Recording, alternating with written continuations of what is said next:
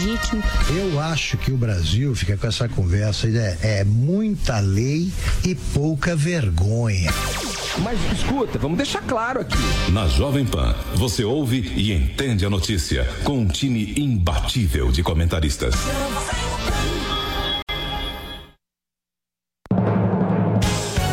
Emissoras brasileiras da Rádio Pan-Americana. Jovem Pan. Jovem Pan São Paulo, AM ZYK 521, 620 kHz, FM 100,9 MHz. Jovem Pan News Brasília, ZYH 709, 750 kHz. Jovem Pan News São José do Rio Preto, ZYK 664, 900 kHz. Jovem Pan News Águas Lindas de Goiás, ZYR 232, 107,9 MHz e mais 80 afiliadas em todo o país. Você também pode ouvir a Jovem Pan no seu smartphone ou tablet através do aplicativo para iOS, Android e Windows Phone ou pelo portal jovempan.com.br. Jovem Pan, a rádio do Brasil. Jovem Pan. Pra cima deles, entrevistas, informação de bastidores. Time de comentaristas da Jovem Pan reunido para analisar os fatos da semana. Pra cima deles.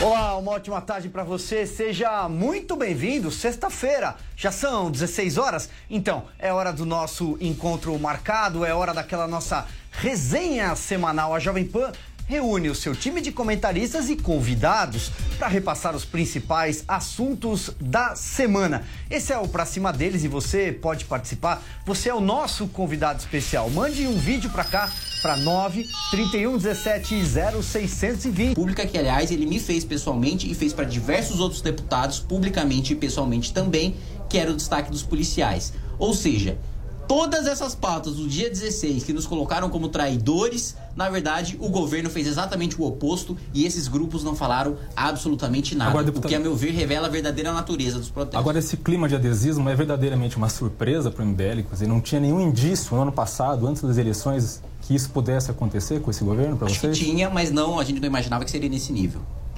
Não nessa proporção. José Maria Trindade, passo a bola aí para você já embarcando então na CPI da Lava Toga, nessa CPI contra a Lava Jato. Quais são as últimas informações de Brasília, Zé? Pois é, esse é um assunto muito importante. Olha, Silvio, a CPI, você acompanhou muito bem isso aqui em Brasília, é sempre uma arma eficiente, eficaz e justa, e é uma arma de minoria, né? Só que é o seguinte: antes de eh, se criar uma CPI, é preciso tal fato determinado, e é isso que vai decidir se a CPI anda ou não. Neste caso aí da CPI Lava Toga, ela é inevitável porque o fato determinante né, da CPI eh, justifica a abertura. E mais cedo ou mais tarde a CPI será aberta.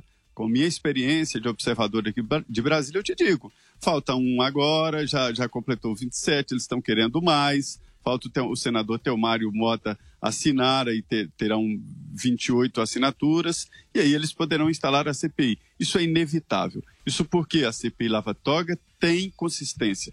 Já a CPI da Câmara dos Deputados, ela, a CPI da Vaza Jato, ela não tem consistência, só tem assinaturas. E essas assinaturas ali, a, a, a oposição não tem 171 assinaturas para criar uma CPI sozinha. Tem descontentes, tem deputados que querem dar recados para o governo, alguns que querem abrir ali uma fábrica de, de vantagens e de chantagens, né? Daí essa diferença. Eu não sei se o deputado Kim Kataguiri concorda com essa diferença entre as duas propostas de CPI. Eu vou passar a palavra para ele, Zé, mas enquanto você falava, eu fui pesquisar aqui é, quem elaborou o requerimento dessa CPI na Câmara. Tem lá André Figueiredo, PDT Ceará, Alessandro Molon, do PSB do Rio de Janeiro, Molon todo mundo conhece, era do PT. Daniel Almeida, do PCdoB da Bahia, Ivan Valente, do PSOL de São Paulo, outro ex-petista, já faz um pouco de tempo. Jandira Fegali, do PCdoB do Rio, Orlando Silva, o ex-ministro Orlando Silva, do PCdoB, Paulo Pimenta, do PT do Rio Grande do Sul, e Tadeu Alencar. Só gente boa. É, então eu vou devolver aqui a palavra para o Kim para ele responder a sua pergunta, Zé. Diga lá, Eu Kim. concordo, eu concordo, Zé, e eu diria mais do que isso, né? A, a CPI ah, que foi articulada na Câmara dos Deputados, e como você colocou, tem assinatura, e, e nesse ponto eu acho que até discordo com você. Eu acredito que haja o fato, mas o fato não pode ser objeto de CPI porque foi obtido via prova ilícita, né? Ou seja, você não pode utilizar a teoria dos ah, frutos da árvore envenenada, né? Você não pode utilizar contra um réu ou contra um investigado, você não pode abrir uma investigação, você não pode condenar alguém ou tornar alguém réu ou denunciar alguém com base em provas obtidas de maneira ilícita. E o mais irônico de tudo isso é que prova ilícita obtida de boa fé era uma das propostas das 10 medidas do Ministério Público que não foi, não foi aprovada na Câmara dos Deputados e era um dos pontos mais ferrenhamente criticados pelos petistas e por aqueles que assinaram a CPI agora. Agora eles querem utilizar prova ilícita obtida de má fé para condenar uma pessoa. Ou seja, uma contradição tremenda e um outro ponto. Ninguém, ainda que haja ilegalidade, ninguém envolvido nessa ilegalidade vai poder ser punido. E nisso, a meu ver, a Vaza Jato foi um verdadeiro tiro no pé. Porque a partir do momento que você não obteve isso num processo judicial, mas obteve criminosamente, isso não pode ser utilizado contra ninguém.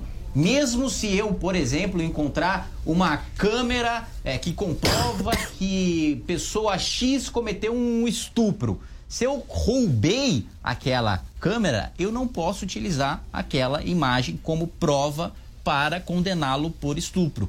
Da mesma maneira, todos os outros crimes. E aí você vê a falsa defesa da legalidade, né? Porque eles dizem, não, nós somos críticos da Lava Jato porque eles excederam, porque eles eh, não agiram dentro da lei. Aí eles querem acusar alguém com base em vai entender, né? Tinha uma coisa que me chamou muita atenção é, e até me manifestei nas redes sociais nessa semana foi o, o Glenn Greenwald é, pu- publicando é, no Twitter uma crítica a- ao vazamento de informações de que o COAF teria detectado a movimentações de 2 milhões e meio de reais na conta do deputado Davi Miranda, que é seu marido do PSOL. É, o, o Glenn que publica no seu site militante informações obtidas por meio de hackeamento. Ou seja, é o vazamento seletivo, né? Na grama do vizinho tá tudo certo. Ô Zé, mas eu queria te fazer uma outra pergunta pelo seguinte, o autor dessa CPI da Lava Toga, o senador Alessandro Vieira, ele é do Cidadania de Sergipe. Ele disse, ele foi entrevistado pelo Jornal da Manhã, ah, que teria um suposto acordão em curso, é, articulado pelo também senador Flávio Bolsonaro, filho do presidente, junto com o governo e com o próprio Supremo Tribunal Federal, além de outros políticos, para que a comissão que investigaria o Poder Judiciário não seja instalada. Tem esse zum zum zum por aí no Salão Azul? É, isso já passou de zum zum zum, né? Isso aí já está na prática. Vários senadores é, já vieram a público dizer, o próprio líder do PSL, né, é, já disse que não vai seguir porque isso não foi discutido no partido e é uma defesa ali do senador Flávio Bolsonaro. E isso vai custar muito caro à base do governo, mas governo é isso mesmo. Tem que assumir esses desgastes se quiser impor ideias, e é o caso ali. A ideia é fazer esse acordo ali com o judiciário que não quer a abertura da CPI eh, da Lava Toga.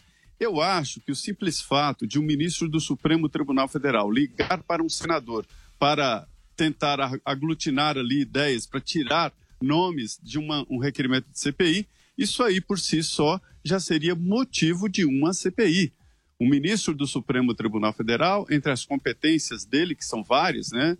É, é, o controle constitucional é o primeiro, ele julga parlamentares que têm foro especial. Se ele liga para um senador, isso não é uma sugestão, isto é uma imposição. Isso é um assédio dos mais graves. Quem poderá dizer não a um ministro do Supremo Tribunal Federal, já que ele tem nas mãos o condão de transformar um senador em réu ou, quem sabe, condená-lo? E com esta fábrica de liminares que acontece no Supremo Tribunal Federal, a situação fica muito mais complicada. É verdade, sim, houve e há a tentativa de evitar. E eu vou te dizer aqui, Silvio, o que está acontecendo no Senado. O grupo de novos senadores, 10 senadores, elegeu, deu preferência ali à eleição do senador Davi Alcolumbre para vencer o velho. Aqueles grupos organizados, esse Sarney, Renan Calheiros e outros. Davi Alcolumbre chegou à presidência não porque ele é um grande articulador, um grande político, mas porque o momento indicava. E esses senadores se uniram, agora são 20, né, muda Senado, e esses senadores querem cobrar esse compromisso dele. Só que ele se aliou a esses antigos porque ele acha que sem esse apoio ele não administra. E é um pouco de verdade, fica muito mais difícil.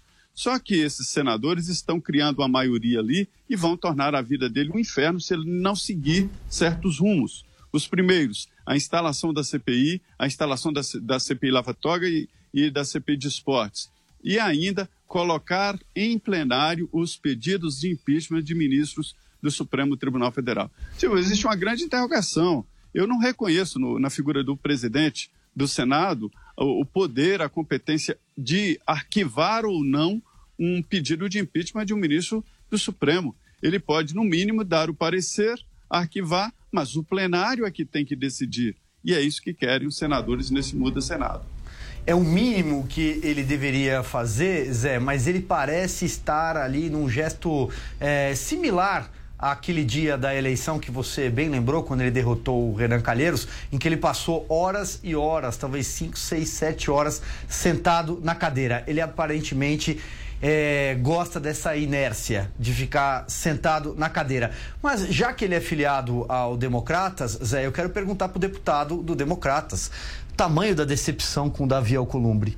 Ah, eu discordo completamente da postura de não se instalar a CPI em primeiro lugar. E do segundo ponto, justamente o que o Zé Maria colocou. A pior das hipóteses para um processo de impeachment de um ministro do Supremo Tribunal Federal é o presidente não encaminha- encaminhamento nenhum, o presidente do Senado não dá encaminhamento nenhum, porque o plenário não pode recorrer, porque não houve decisão, não há do que recorrer. Ou seja, ah, o correto, como bem colocado ali, para ele cumprir o exercício da sua função regularmente, de acordo com a lei, seria ou arquivar, ou dizer que aquilo não tem procedência, ou dizer que aquilo tem procedência, e aí, de toda maneira, o plenário é soberano e isso para todas as matérias, tanto na Câmara como no Senado, como no, Supre- no Supremo Tribunal Federal. Aliás, no Supremo, nos últimos dias, nem tanto, né? Geralmente é liminar monocrática é soberano.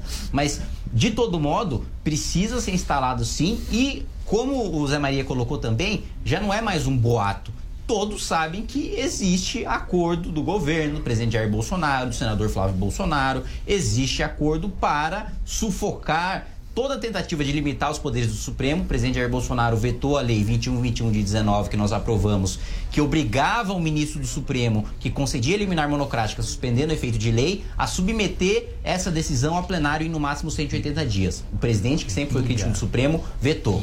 Uma emenda constitucional de mesmo conteúdo, né, só que com mais força, evidentemente, por ser uma emenda constitucional, só não foi aprovada porque o PSL no Senado, em especial o senador Flávio Bolsonaro, boicotou e não houve quórum para votação. Havia maioria, mas não havia quórum. E o outro ponto mais recente, a indicação do procurador Augusto Aras, crítico da Operação Lava Jato, né, que diz que a operação quebrou a economia do país e criminalizou a política, como se os políticos não tivessem cometido crime nenhum, indicado a PGR numa clara quebra de promessa do presidente que havia sinalizado e havia dito publicamente que o nome não seria indicado à PGR sem a anuência do ministro Sérgio Moro. E todos nós sabemos que Aras está bem longe de ser o, no- o nome do ministro Sérgio Moro para a PGR.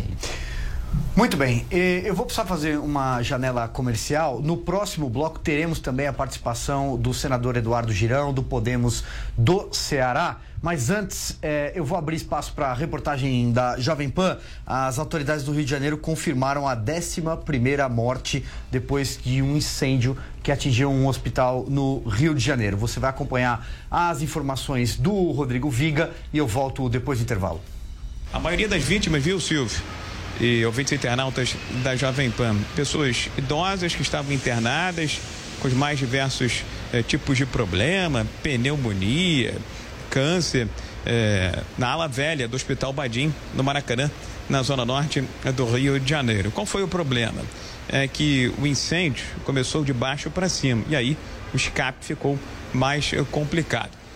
Em princípio, um curto-circuito deu origem a esse incêndio no gerador movido a óleo diesel, óleo combustível, a fumaça densa começou a se espalhar e as pessoas ficaram em contato com essa fumaça tóxica durante muito tempo. Inalaram essa fumaça e o contato prolongado acabou levando à morte. Ninguém morreu carbonizado, queimado ou algo do gênero. O problema foi justamente o contato com a fumaça tóxica. Os corpos estão no Instituto Médico Legal, estão sendo liberados eh, paulatina e gradativamente, os enterros programados para acontecer neste final de semana. Bombeiros, Defesa Civil e a Polícia do Rio de Janeiro estão eh, no local desde cedo, periciando, fazendo a operação de rescaldo. Quem esteve por lá depois de 12 horas da tragédia foi o prefeito Marcelo Crivella e, sincero, honestamente, deu uma derrapada, deu uma patinada daquelas. Ao levantar suspeitas de que o incêndio tivesse sido uh, criminoso, que poderia ser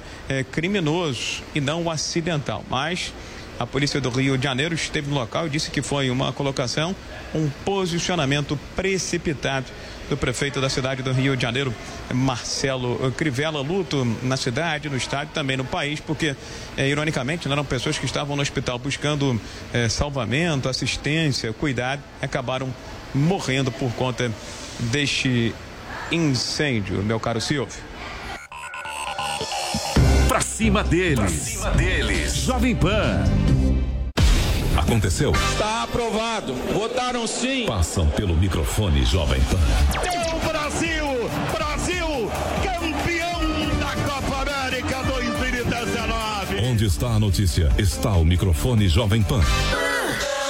A polícia do Rio de Janeiro faz mais uma grande A apreensão Venezuela de drogas. sofreu um novo blackout. O ministro Ricardo Lewandowski. Olha, depois da Supremo- polêmica gerada pelas críticas do presidente Jair Bolsonaro. Hoje eu falo de Washington, capital dos Estados Unidos. E a melhor análise, com um time de comentaristas que não deixa passar um detalhe. O governo vem estimulando a concorrência através da. Se o presidente não fosse o pai de Eduardo Bolsonaro, ele seria cogitado para ocupar a principal embaixada do país no exterior? A quebra do sigilo bancário, que muita gente já está comentando como se fosse algo que pudesse acontecer sem autorização judicial. Repetindo, nenhuma transcrição de conversas atribuídas a Sérgio Moro. É, governos são eleitos de maneira democrática e é lícito e legítimo. Eu acho que o Brasil fica com essa conversa é, é muita lei e pouca vergonha. Mas escuta, vamos deixar claro aqui. Na Jovem Pan, você ouve e entende a notícia com um time imbatível de comentaristas. Jovem Pan, um show de informação e opinião. Aqui, a mais vibrante transmissão com a palavra de quem faz o jogo e a emoção da bola rolando. Entre em campo na sintonia do melhor time de esportes do rádio brasileiro.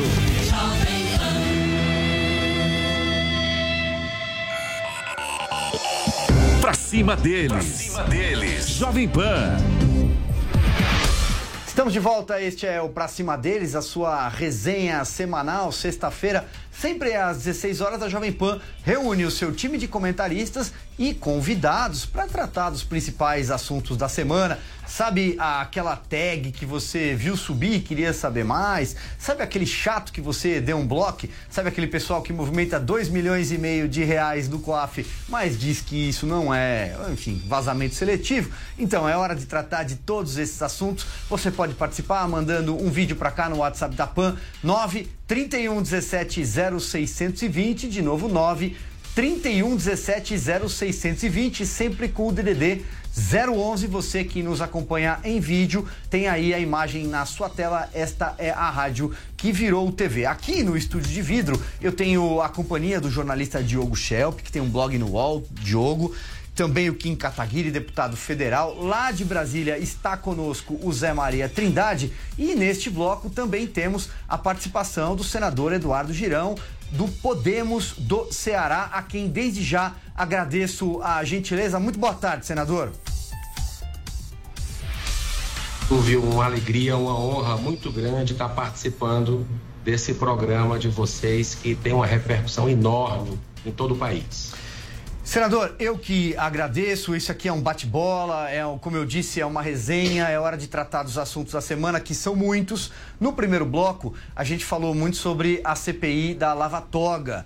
é, que deve ser instalada, pelo menos a gente espera que seja instalada aí no Congresso Nacional e também de uma outra comissão que a oposição, especialmente o PT e o PCdoB, tenta instalar na Câmara dos Deputados em retaliação é, à Lava Jato. É, mas a minha pergunta, então, e eu queria ouvi-lo sobre isso, é em relação à CPI da, da, da Lava Toga. Primeiro, vai ou não vai? E segundo, eu queria repercutir com o senhor uma declaração de um colega, o senador Alessandro Vieira, do Cidadania de Sergipe, que participou do Jornal da Manhã hoje e disse que tem um acordão em curso que envolveria o senador Flávio Bolsonaro, também seu colega aí no Senado, filho do presidente, integrantes do Supremo Tribunal Federal e outros políticos, para que a CPI não seja instalada. Eu queria ouvi-lo sobre isso.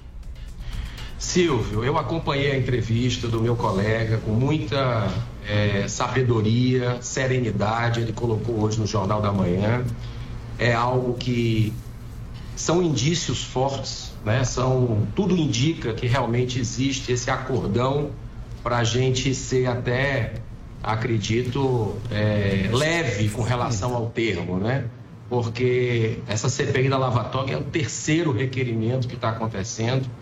Graças a Deus já caiu é, na boca do povo brasileiro, graças ao trabalho de uma imprensa independente como a de vocês e é uma demanda da sociedade, são fatos ali determinados que precisam realmente de uma investigação e que estão sendo protelados. Particularmente, eu tenho muita fé que vai acontecer sim, porque não tem como segurar uma ideia quando ela vem à tona. E a população brasileira, ela inclusive votou é, no presidente Jair Bolsonaro, 57 milhões de pessoas acreditando nessa bandeira, é, nesse combate à corrupção, no apoio à Lava Jato.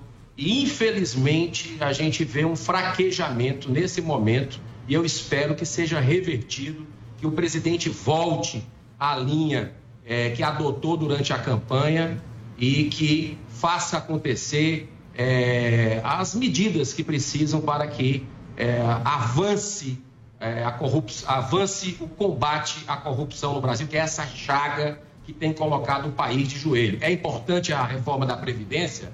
É importante a reforma da Previdência. É importante também a reforma tributária? É importante a reforma tributária, mas não adianta, não adianta a gente criar uma ilusão que isso vai resolver o problema, que não vai. Não vai porque tudo desemboca nos tribunais superiores. E se a justiça não está chegando ao local que deveria, se ela está sob, sob suspeita, a população diz que é uma vergonha nacional, eu não tiro de maneira nenhuma hoje pela situação a legitimidade da população dizer isso, verbalizar isso, eu acredito que essa CPI vai colocar é, realmente separar o joio do trigo. A gente sabe que tem ministros comprometidos, sérios, íntegros, e que essa nebulosidade toda que está acontecendo por alguns indícios em cima de alguns poucos ministros lá está criando essa instabilidade, mas ela tem que ser combatida, porque a maior crise que nós temos hoje não é a crise econômica que existe, não é a crise social com 13 milhões de desempregados que dói no coração. Um país rico como o Brasil está passando por uma situação dessa. Existe sim a crise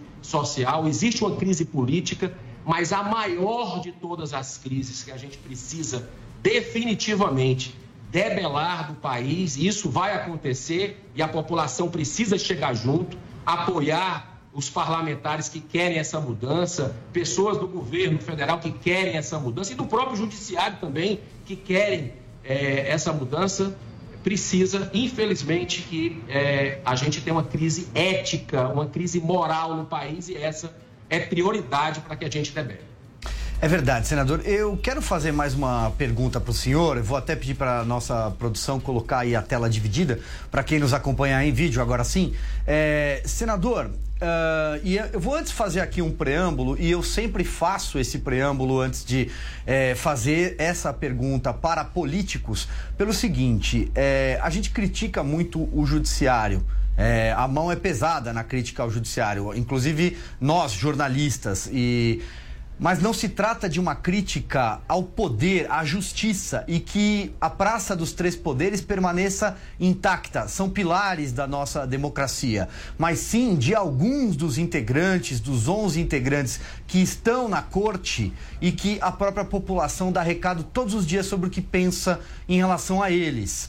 Há pedidos de impeachment na casa que o senhor tá, representa, que o senhor está, é, especialmente em relação ao presidente da corte, o ministro Dias Toffoli. Eu queria saber se o senhor acredita que em algum momento o presidente Davi Alcolumbre, o presidente do Senado, pautará isso e exercerá a sua função, porque é prerrogativa do cargo dele, pa- pelo menos pautar, pelo menos dar andamento, ou ele vai continuar com isso na gaveta? Em primeiro lugar, eu queria dizer que você foi muito feliz, de muita sabedoria em colocar, Silvio, que o Supremo Tribunal Federal é importante para a democracia.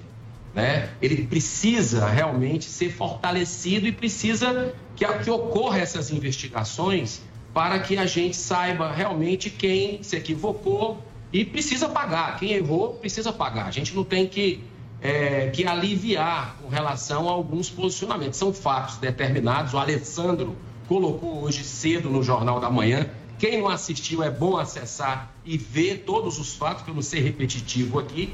É, mas o importante é que nós temos o caminho da CPI da Lava Toga e temos o caminho de dezenas, eu vou repetir, são dezenas de pedidos de impeachment. Os mais recentes é do grande jurista, o professor Carvalhosa, que esteve conosco no Senado.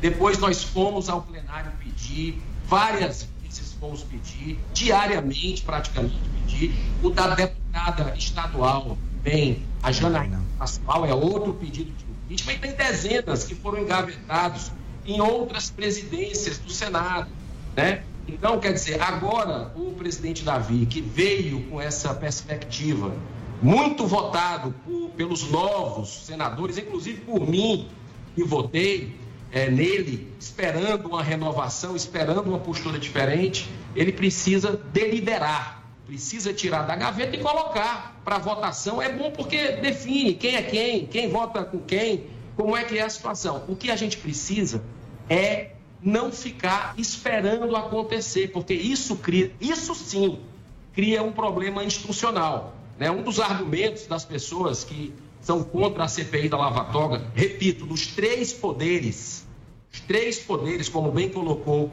o Kim, eu acompanhei o na entrevista dele, estão hoje, infelizmente, enfraquecendo a Lava Jato, que é um patrimônio do povo brasileiro e a gente não pode abrir mão da sua defesa.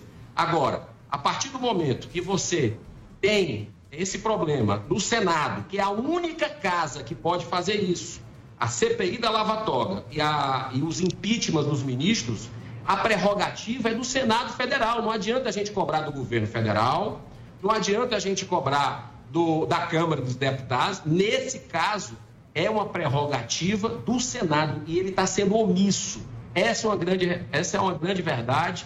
O Senado está sendo omisso até agora, mas eu acredito é, no bom senso do presidente Davi, que ele vai, inclusive escutando o desejo da população, colocar. O que a gente pode cobrar da Câmara, dos deputados, urgente, que é outro câncer do país, e que a gente tem cobrado, inclusive, do Senado também, é o fim do foro privilegiado. Nesse aspecto, Silvio, o Senado já fez a parte dele. O Senado já votou no ano passado. Já está lá na gaveta da Câmara dos Deputados, do presidente, para colocar em votação no plenário, porque já passou pelas comissões especiais e pela CCJ. Esse programa é linha direta. O senador falou, o deputado responde. Bom, primeiro cumprimentar nosso meu amigo senador Eduardo Girão, é, que eu brinco, aliás, que é o Girinho, porque eu conheci o pai dele primeiro, e, e dizer que nós, o relatório, aliás, da questão do fim do foro privilegiado está pronto, né? Já está, já está pronto para ser votado. Salvo engano, é relatório do deputado Efraim Filho, da Paraíba. E quem tem tocado essa agenda junto à presidência da Câmara é o deputado Luiz Flávio Gomes. Esse projeto deveria ser votado já nas próximas semanas. Infelizmente, o deputado Luiz Flávio Gomes está hospitalizado, né? Nós inclusive eh, rezamos por ele na Comissão de Constituição e Justiça nesta semana, em razão de um problema grave de saúde. Eh, vamos pensar torcemos para que ele se recupere o mais rápido possível, mas vamos pensar numa alternativa para dar continuidade ao trabalho dele, torcer para que ele volte o mais rápido possível, porém deixar bastante claro que está na agenda da Câmara no segundo semestre pautar o fim do foro privilegiado, mantendo, salvo engano, apenas para presidentes de poderes e ministros de Estado. Tem um outro assunto que eu queria tratar aqui, a gente vai correndo com as pautas, é, e como esse programa repassa os principais temas da semana, a semana foi cheia, como tem sido desde janeiro, esse ano promete. Uh, é a questão da CPMF, conhecida lá atrás, no passado, como imposto do cheque. A CPMF, ela não foi renovada, uh, se a minha memória não me trair, em 2007, no finalzinho do ano, uh, foi a maior derrota do governo Lula no Senado naquela época. E agora essa semana caiu o secretário da Receita, Marco Sintra, que vinha dando declarações eh, na linha de que a CPMF poderia ser restabelecida. Ainda não se sabe ao certo de que modo. Eu quero ouvir o senador, o deputado e também depois o Diogo, a opinião dele em relação à possibilidade de recriação da CPMF. O presidente Jair Bolsonaro foi no Twitter lá, está hospitalizado, mas correu para dizer que não vai ter CPMF. Mas enfim, é uma discussão que vai e que vem. Antes de qualquer coisa, José Maria Trindade, por favor, me atualize com a velocidade dos fatos aí de Brasília. Vai ter ou não vai ter CPMF, Zé? Ah, é, num determinado momento, a ideia é que sim. Há uma disputa aí da, da notícia, né? Da, da interpretação. Nós estamos vivendo aí num momento onde a interpretação é mais importante do que a notícia, né? A pós-verdade.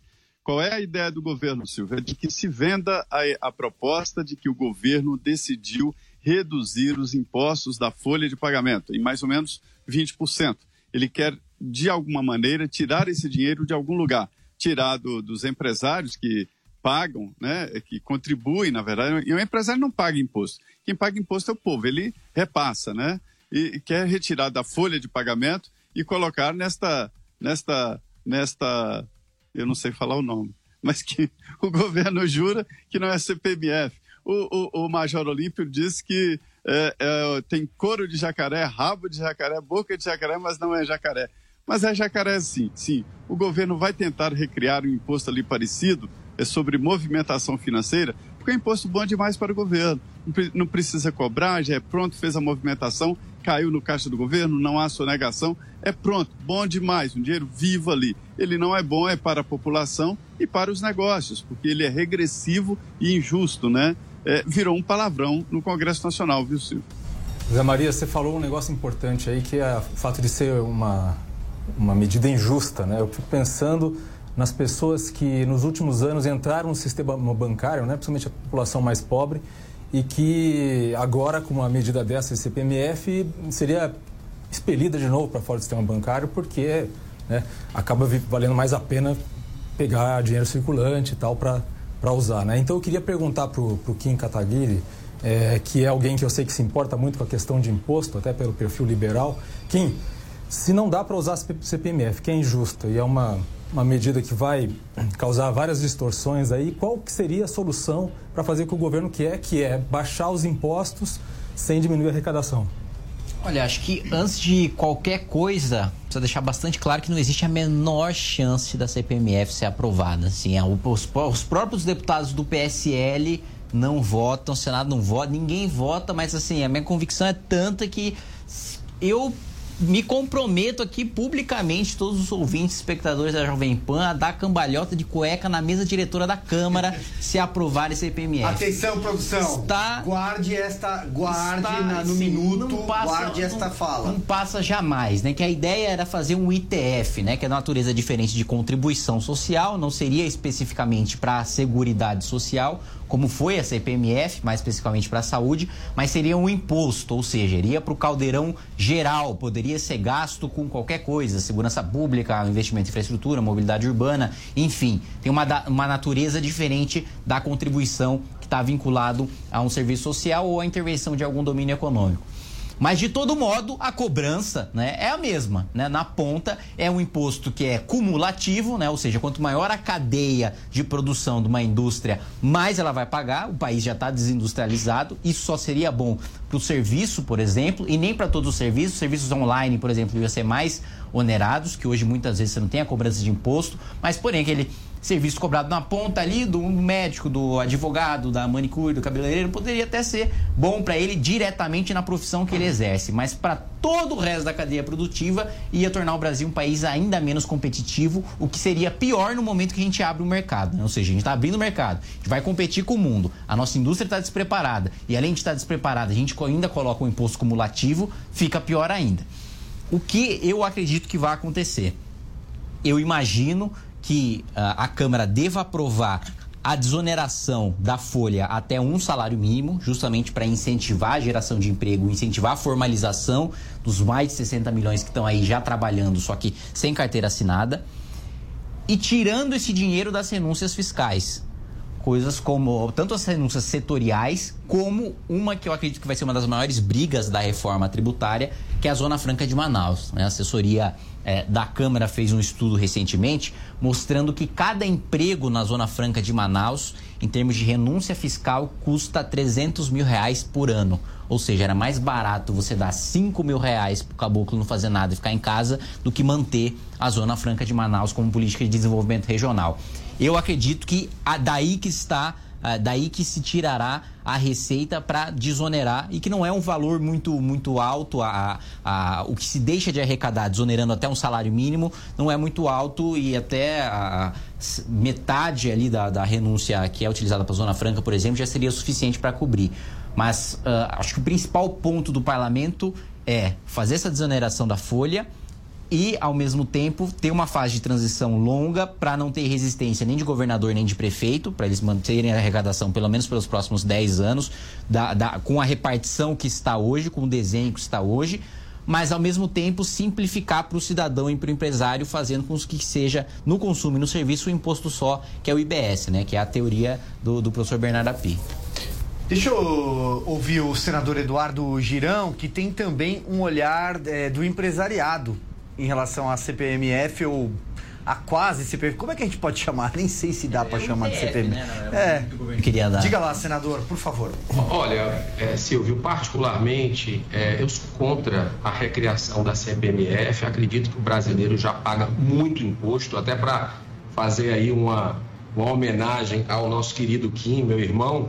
É um, ele, ele que é do Oriente, a origem da família, é um karma né, que já foi colocado lá atrás e que não adianta você mudar nome.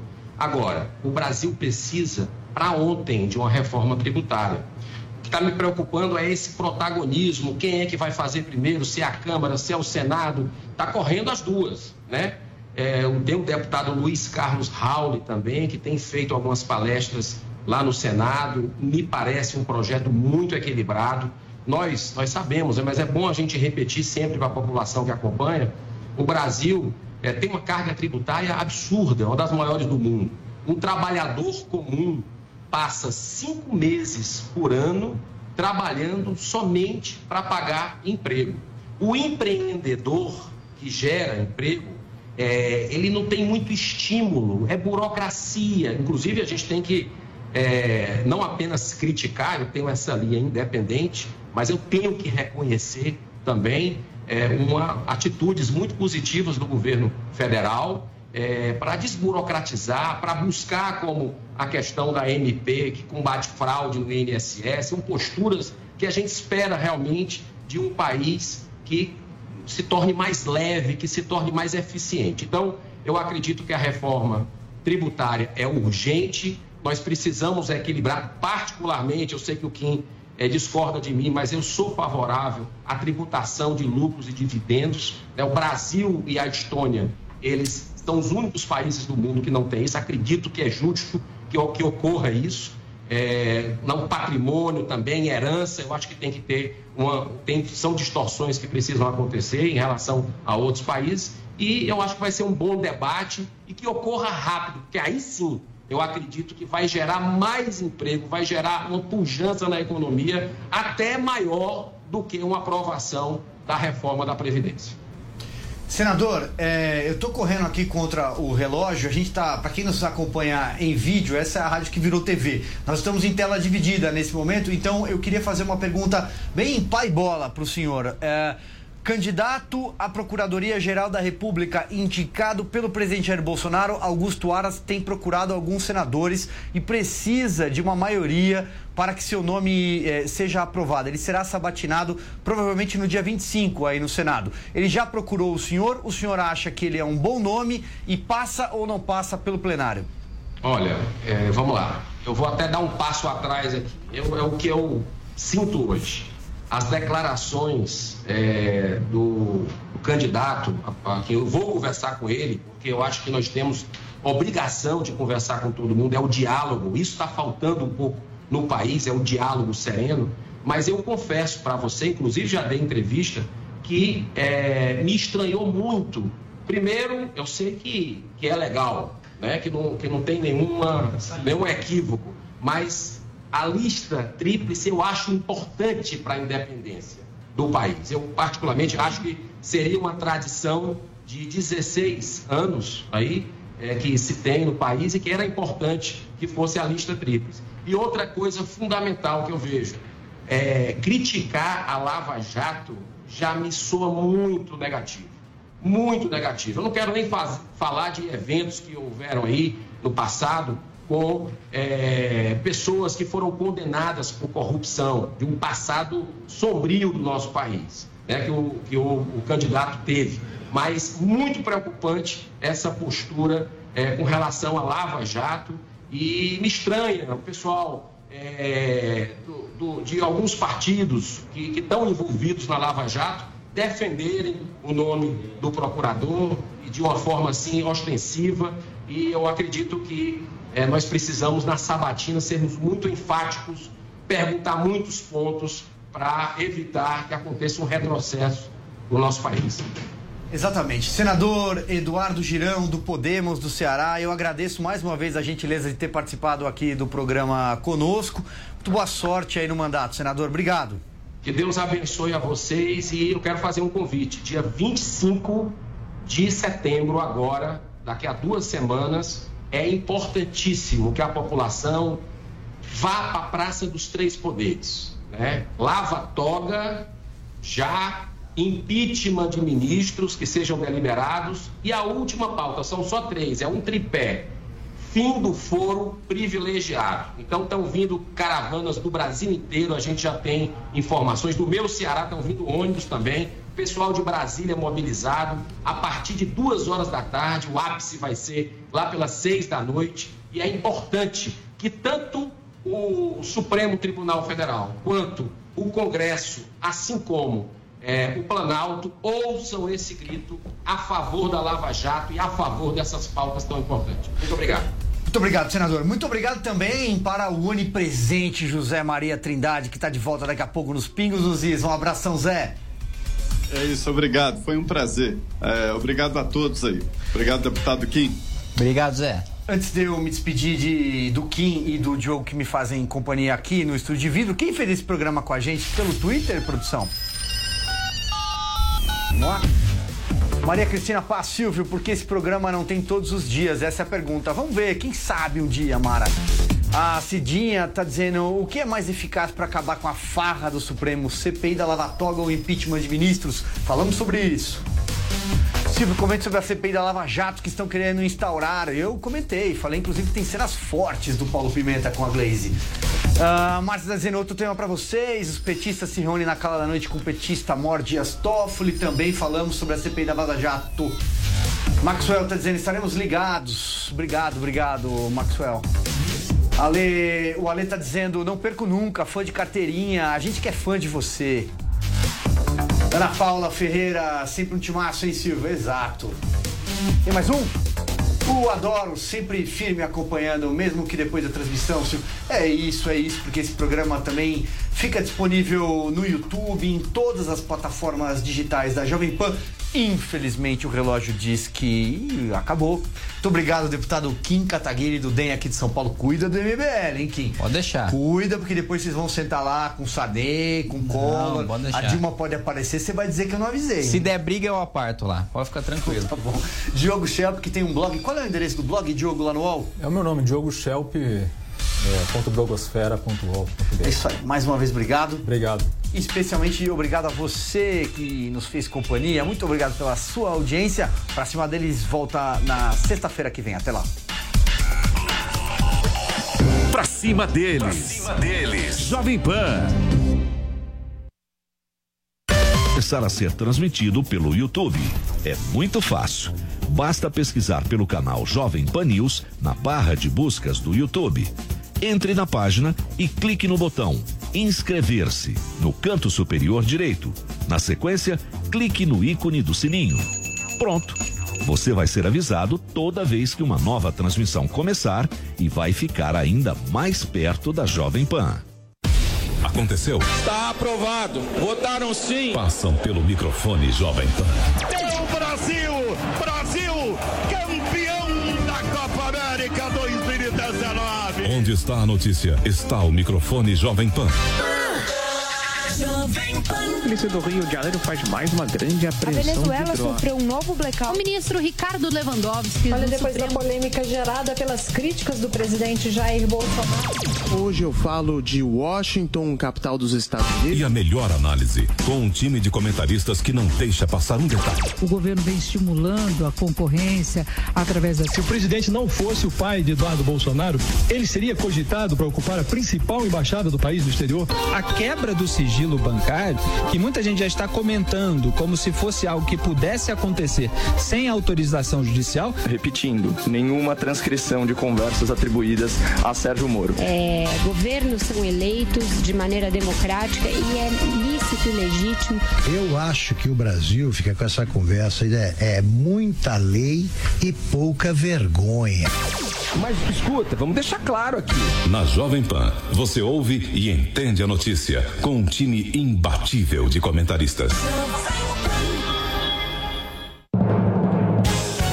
Emissoras brasileiras da Rádio Pan-Americana. Jovem Pan. Jovem Pan São Paulo, AM ZYK 521, 620 kHz, FM 100,9 MHz. Jovem Pan News Brasília, ZYH 709, 750 kHz.